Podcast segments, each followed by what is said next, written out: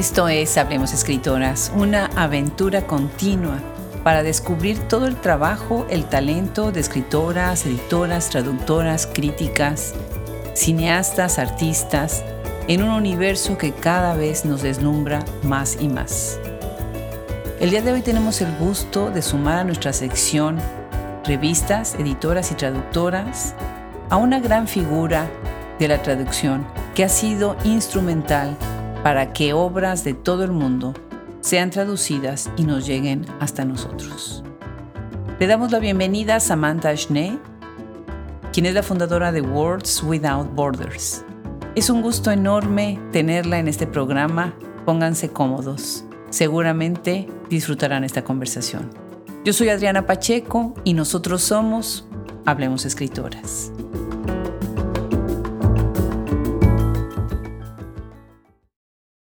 Nacida en Glasgow, Escocia, Samantha Schnee es conocida por sus diversas traducciones, entre ellas las de las escritoras Janet Clarion y Carmen Bullosa.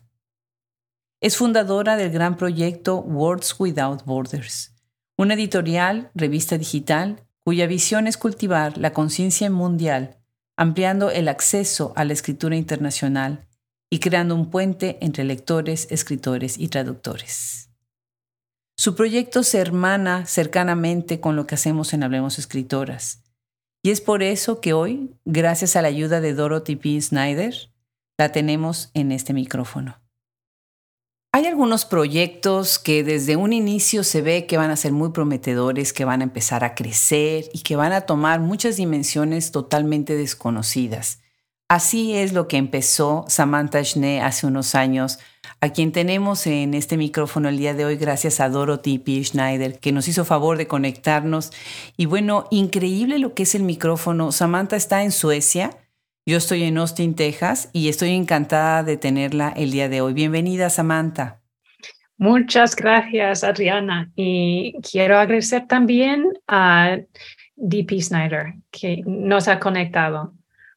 Cuéntanos, Samantha, ¿qué haces en Suecia hasta el otro lado del mundo? Pues aquí vive mi suegra y como ella tiene 83 años, ya no viaja y por eso vinimos a visitarla.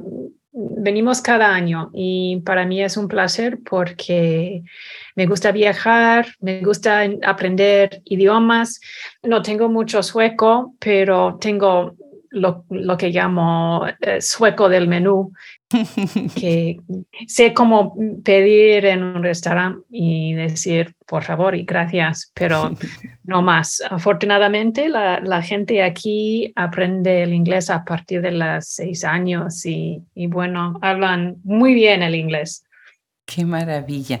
¿De dónde eres tú, Samantha? ¿Y cómo es que hablas este español tan bonito? Yo nací en Escocia y mi familia se mudó a los Estados Unidos cuando tuve cuatro años. Primeramente a Nebraska y luego a Texas. Y asistí a primaria y secundaria en Texas. Y luego empecé a tener interés en, en la cultura hispana porque había aprendido la idioma en, a partir de la primaria. Y bueno, escogí un programa de intercambio que se llama AFS, que es un programa para estudiantes en el colegio. Y me mandaron al País Vasco. Era el año 1987 y ahí pasé todo un verano y era el mejor verano de mi vida porque Casi nadie en esa época, unos 10 años casi después de que falleció Franco, casi nadie hablaba el inglés.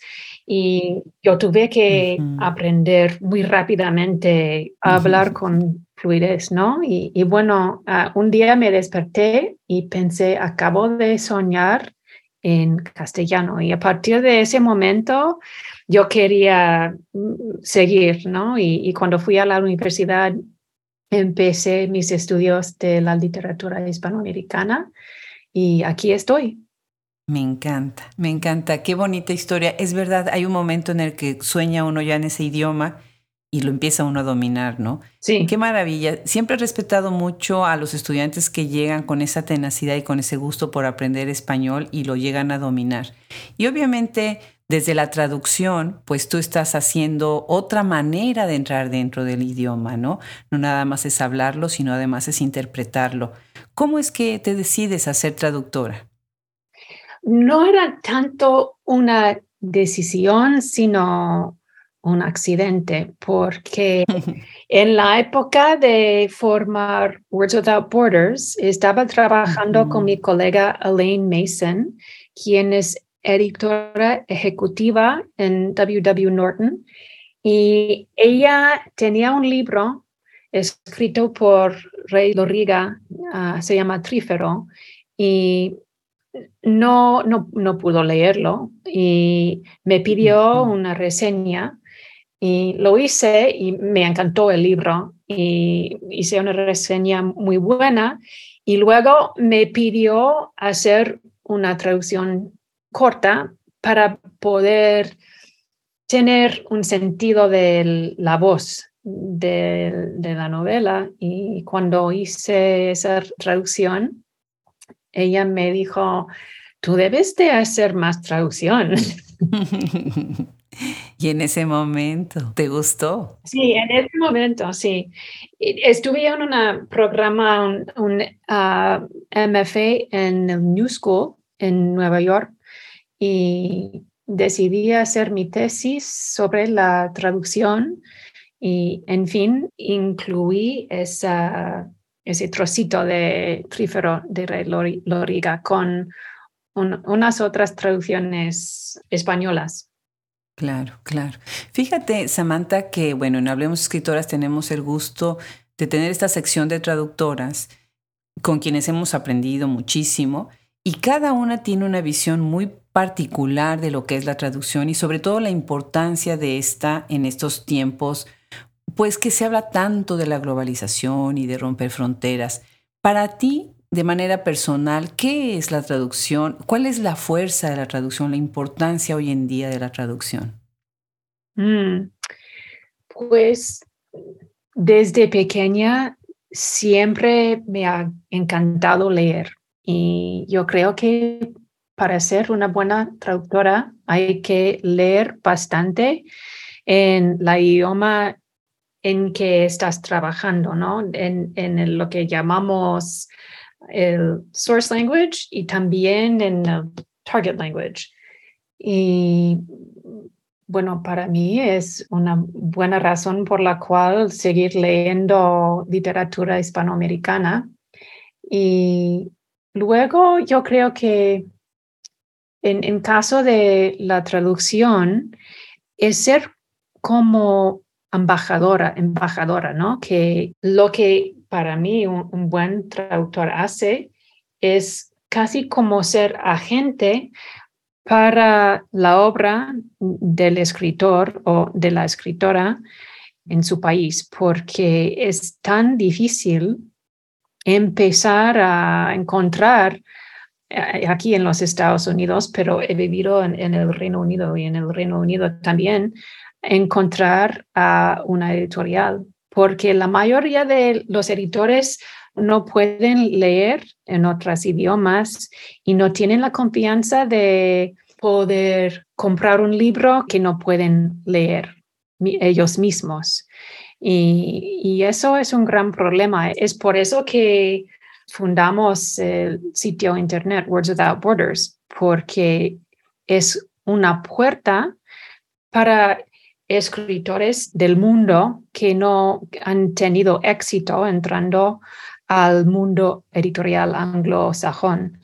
Y bueno, eso, eso de ser agente es muy importante porque puedes ser la mejor traductora del mundo, pero si lo que has hecho se queda en el cajón del escritorio, pues no, no vale mucho, ¿no? Claro, definitivamente. Me gusta muchísimo lo que dices. Esther Allen, en la entrevista que tuve con ella, ella dijo algo que me parece muy importante. Una traducción puede cambiar el destino de un libro y abrir un campo completamente nuevo. Por lo que tú dices, los editores no hablan el idioma y entonces no se van a acercar al libro. Qué maravilla. Y sí, definitivamente ustedes son, además de intérpretes, son agentes y eso, eso me gusta mucho, claro. Dime, ¿de qué manera crees tú que ahora los traductores se están adaptando a este mundo en donde, bueno, pues la gente mete un párrafo a Google Translator y entonces ya usan todas estas herramientas electrónicas y digitales? ¿Cuáles son los retos a los que se enfrentan los traductores el día de hoy con esto? Pues yo diría que son muy pocos. Al contrario, que es casi más fácil ser traductora hoy que era hace 20 años sin Internet, mm. porque es tan fácil, puedes trabajar mucho más rápido y es tan fácil buscar sinónimos o definiciones por internet que sacar un diccionario y, buscarlos a mano, ¿no? Y también, por ejemplo, si, si estás traduciendo un libro que tiene, requiere una sabiduría de algo muy específico, eso también se puede encontrar por internet, en Wikipedia, en, en muchas fuentes, ¿no? Y tengo un hijo que ha estudiado informática y, lo que me ha explicado es que cómo funcionan los algoritmos, no hay peligro para traductores porque lo que hacen esos algoritmos de Google Translate o, o lo que sea es solamente ir muy rápido por todo el web buscando varias traducciones del mismo texto, ¿no? Y luego generar un síntesis de eso, que es algo que se puede utilizar, por ejemplo, para documentos medicales, ah, legales, pero como la literatura es un arte, hay tantos matices que no se puede capturar en un es, como un método de plagiarismo, ¿se dice? Claro, ah, de plagio, sí. Sí, de plagio, que eso es efectivamente lo que hace la computadora. Y eso no se hace una buena, una buena traducción, porque cada obra de arte, como sabemos, de la diferencia del arte de Monet y Manet y Cézanne, cada uno tiene su propio manera de trabajar. Y, cada autor es diferente y no, no puedes crear una traducción a base de otras traducciones que es efectivamente fiel. No se puede. Claro, qué bonita respuesta. Y qué es cierto, después nosotros sobreestimamos un poquito el poder que tiene todas estas grandes maquinarias, ¿no?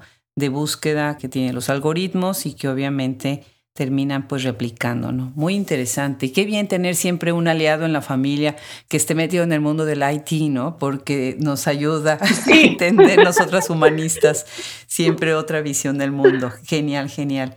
Y bueno, pues dentro de tu trabajo como traductora, Tú has traducido a dos entrañables amigas de este proyecto, escritoras a las que respetamos y queremos mucho, Janet Clarion y la novelista Carmen Bullosa, bueno, novelista no nada más, sino con un perfil enorme, ¿no? Carmen Bullosa es una gran, gran voz de nuestra literatura. ¿Cómo fue trabajar con ellas? ¿Cómo fueron estas traducciones? Pues yo empecé con Carmen hace casi 20 años y llevamos bastante tiempo trabajando juntas y para mí ha sido un gran honor, un gran placer es una relación muy importante en mi vida. Es casi como si es una hermana mayor, en el sentido de que ella es muy generosa. Cuando trabajamos una traducción, me da todo el tiempo que necesito para preguntarle las cosas que me dan un poco de desconfianza de mi propio trabajo y además eh, he ido a cenar en su casa. Ella ha venido a tomar té en mi casa. Qué bien. Y es algo muy, muy lindo. Y, y, es porque Carmen es, es una persona muy, muy buena. Sí. Y es un genio también, que no creo que nunca duerme porque está siempre escribiendo, aún en sus sueños, creo. Está, está siempre algo en su cabeza. Y bueno, con Jeanette hemos, nos hemos conocido por parte de Aurelio Mayor, es un, un, scout de Barcelona y él, me presentó a ella hace no sé cuántos años son, pero quizás siete o ocho años, traducí un poema de ella que publicamos en Latin American Literature Today. Y eso era al principio. Luego seguimos ah, mandando emails y ella me mandaba el poemario Diosas del Agua. Y eso era al principio de la epidemia. Y cuando me lo mandó, no lo pude dejar, dejarle leer. Me fascinó y pude escuchar la voz de, de ella y, y, de las diosas muy claramente en mi cabeza. Y, y para mí es algo un poco difícil para explicar, pero yo creo que cuando yo puedo escuchar la voz de una escritora en mi cabeza, yo sé que puedo traducir el libro.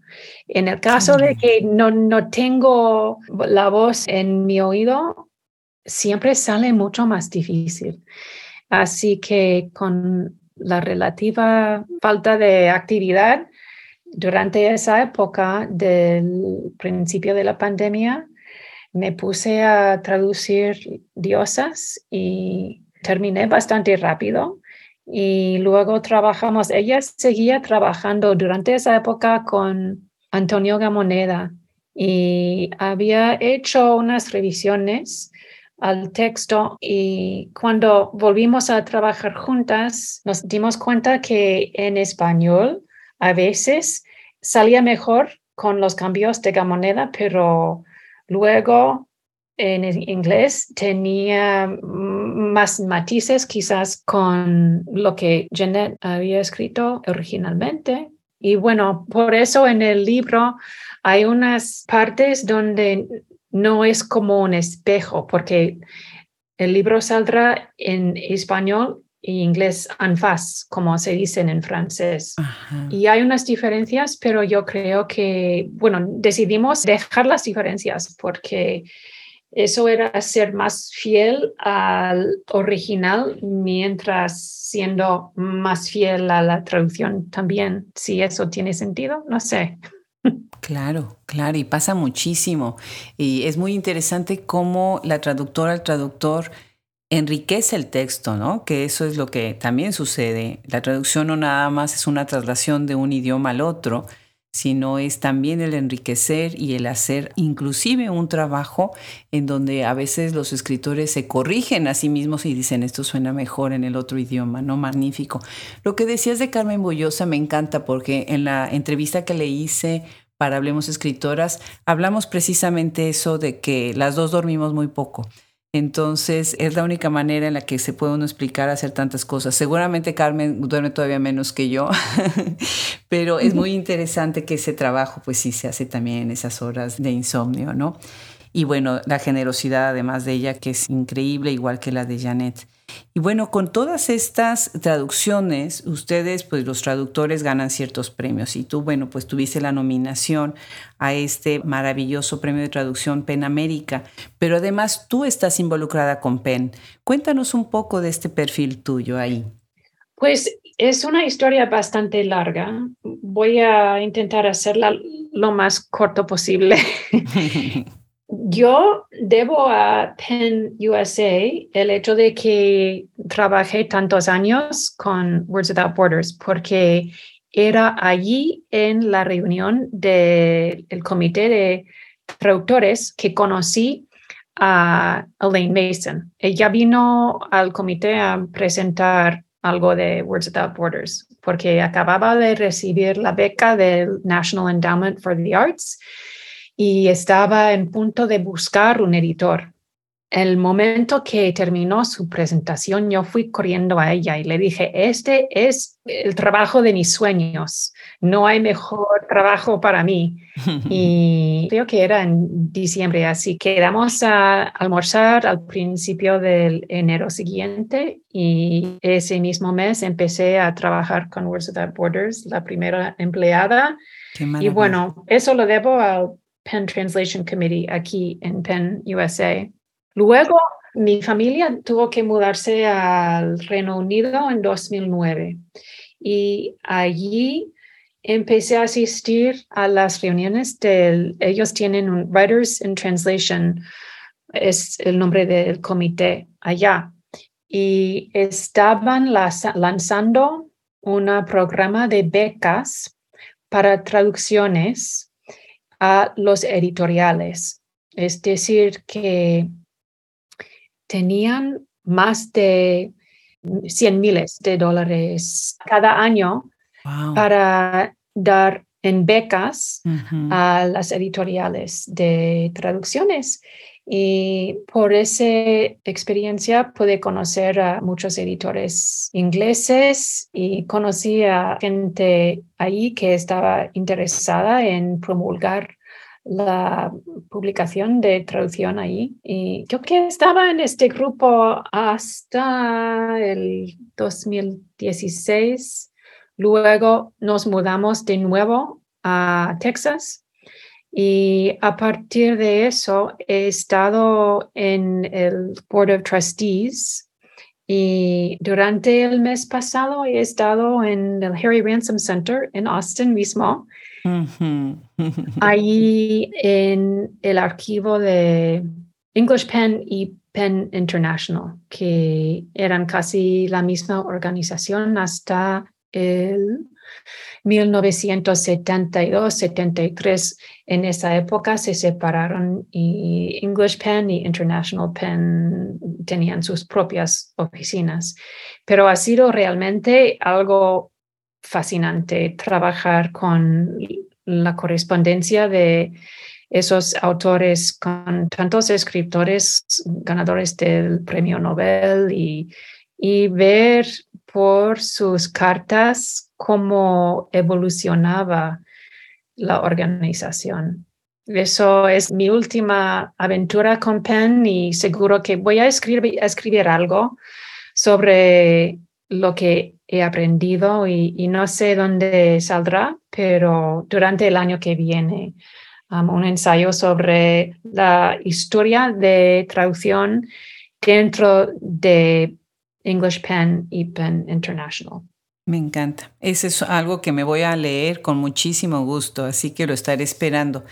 ¿Cómo Pen nos ha ayudado a tantos de distintas maneras? Nosotros, por ejemplo, nos invitaron, de repente me llegó un mail en donde nos estaban invitando, hablemos escritoras, a formar parte de un estudio que estaban haciendo en varios, cuatro países de Latinoamérica acerca de la visibilidad de escritoras. Y bueno, yo participé con mucho gusto, compartiendo información que tenemos y escribiendo algo. Y después vi este informe, una cosa enorme, con un poder y con una profundidad, un estudio tan serio, precisamente con Penn International, y bueno, pues de alguna manera están tomando muy en cuenta, Penn siempre toma muy en cuenta el trabajo que hacemos desde abajo, ¿no? Los que estamos picando piedra tan cerca de, de la zona de guerra, ¿no? Diría yo. Así que maravilloso. Y me encanta porque yo no sabía que tú estás dentro del Harry Ransom Center, que es, bueno, parte de nuestra increíble alma mater, UT Austin. Y bueno, pues aunque ahorita estás tú en Suecia, pues eres vecina porque vives en Houston, cosa que tampoco yo sabía. Así que bueno, muchas coincidencias. Qué lindo y qué bonita historia. Y bueno, pues hemos estado hablando mucho de Words Without Borders. Los invito a quienes están escuchando, visiten la página, no se pierdan de verdad este proyecto que además hace traducciones de tantos lugares del mundo tan increíble ¿Cómo funciona esta gran plataforma? ¿Cómo integran este proyecto? ¿Tienen agentes en otros países? Cuéntanos un poco más. Pues yo considero como un cuarto hijo el sitio internet Words Without Borders porque nació un poco después de que nació mi hijo mediano. Tengo tres hijos. Y bueno, para mí al principio era una manera de viajar por el mundo sin tener que abordar un avión, porque no pude durante esa época. Y he seguido mm, gozando de viajar así. En inglés tenemos una expresión que es armchair traveler y, puedo sentarme en, en, una silla muy cómoda y leer y viajar así es, es algo precioso para mí porque nadie se puede viajar por todo el mundo, aunque se dedica a, viajar y ver todas partes, ¿no? Y bueno, ha sido una educación continua porque he trabajado con mucha gente experta en su propio país, la literatura de su, su propio país o idioma.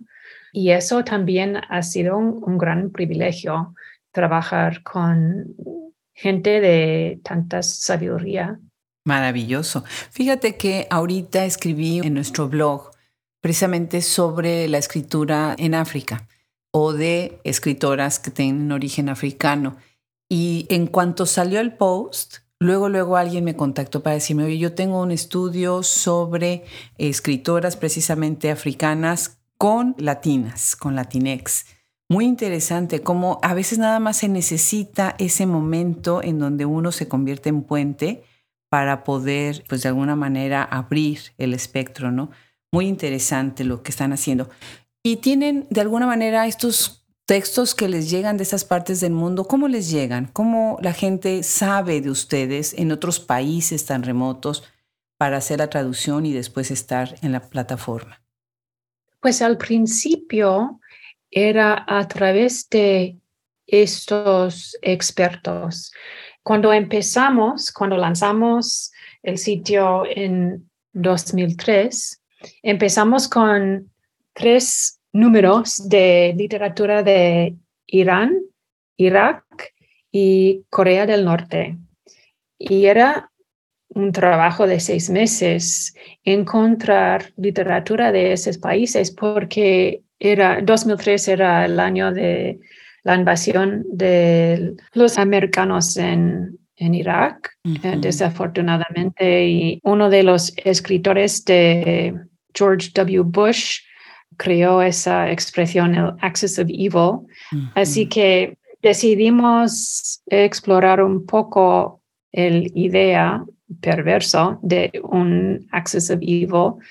Y en Irak era bastante difícil encontrar escritores porque era un en, estado de guerra y era, era algo complicado, pero era aún más complicado en Corea del Norte porque ahí trabajamos con un experto de Australia que nos dijo era mejor no intentar contactarnos con los autores para pedirles permisión de poner sus escrituras en Words Without Borders, porque sería arriesgar a toda la familia de los escritores.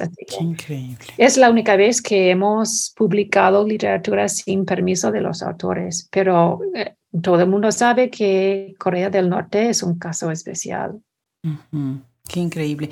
Ahorita estoy buscando el nombre. Se llama una de las personas que me contactó, Sara Margarita Quesada de Duke University, y ella tiene este libro, African Heritage and Latinx and Caribbean Literature. Pues muy interesante, muy interesante cómo tiene uno a veces que pues tener mucha cautela para ver a quienes invitas a un proyecto, sobre todo en estos países de conflicto, ¿no? Definitivamente. ¿Qué tipo de feedback tienen ustedes de los lectores, de quienes siguen la página y el proyecto? Pues este verano acabamos de lanzar un sitio renovado y ahora a partir de este verano será más fácil para nosotros saber cuáles páginas lectores están visitando, cuánto tiempo están pasando en cada página y tal. Y, y, tenemos también lo que se llama Google Analytics, que nos dice de dónde vienen los, los lectores. Por ejemplo, la mayoría, bueno, la mitad vienen de los Estados Unidos, pero la otra mitad viene de todo el mundo. Y es impresionante ir a ver los Google Analytics cada mes y ver cómo cambia con el, lo que publicamos, ¿no? Que lo que tenemos en el landing page, en el homepage, porque a veces en India o en Pakistán es como viral, ¿no? Que hay un cuento que publicamos que se llama Toba Tek Singh, que es un cuento de la partición de Pakistán de India y en esa época, cuando estaba escrito en 1947, acababan de separar los dos países y era un gran hit allí. Así que es, es muy interesante ver las preferencias de los lectores del mundo. Claro, claro que sí, nosotros tenemos lo mismo y después te das cuenta de que te escuchan en países donde dices, pero ¿por qué me escuchan en un país tan remoto? Y tienes ahí escuchas, ¿no? Y bien dices, de repente sale un podcast, un artículo, un book review que tiene muchísimo éxito. ¿no? Y salen otros que piensas que va a tener más y no lo tiene tanto. Es fascinante cómo puede uno tener esta retroalimentación. Y bueno, algo de que estamos nosotros también pensando hace mucho tiempo y ahorita viene una renovación en nuestro, en nuestro sitio web con respecto a esto, es cómo podemos funcionar más para hacer material para los profesores, para dar clases, también los lectores, obviamente, porque hemos recibido muchísimas solicitudes más de de qué otras maneras se puede usar nuestro, nuestro material que, que, cada vez como el tuyo crece más y más, ¿no? Y ustedes también tienen esta idea, ¿no? De dar material para los que se dedican a la enseñanza. Cuéntanos para cerrar esta conversación sobre estos planes que tienen ustedes y sobre este perfil que hay dentro de la página. Pues es muy interesante eso, porque al principio de lanzar Words Without Borders, había una sabiduría convencional que los lectores anglosajones no les gustaba leer literatura traducida.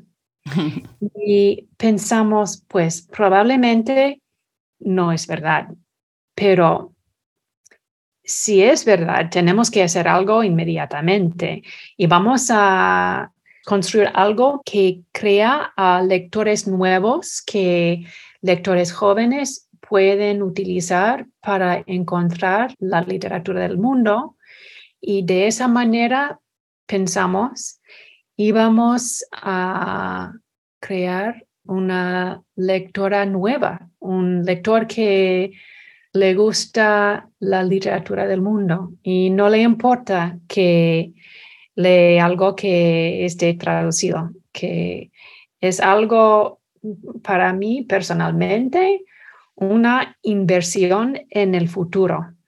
Porque yo creo que esa sabiduría convencional que escuchamos varias veces de varios editores no tiene razón, que si damos una, se puede decir, una dieta muy sano a los jóvenes, que van a crecer sanos, ¿no? Y en caso de la literatura es igual. Qué interesante, claro que sí. Lo que necesitamos es no seguir hablando entre nosotros que ya somos lectores, sino al contrario, atraer a nuevos lectores.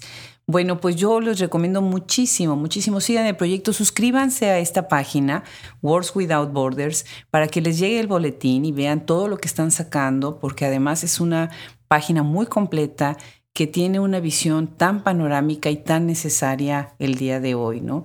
Y de verdad, Samantha, qué gusto eh, saber de ti, de tu trayectoria como traductora. Y bueno, muchísimas gracias una vez más por sumarte a Hablemos Escritoras. Adriana, gracias a ti. Ha sido un honor y un placer conocerte y espero que algún día podamos hacerlo en vivo. Claro que sí. Un abrazo muy grande y que tengas mucha suerte en Suecia por el momento y después de regreso a casa. Igualmente. Gracias, Adriana.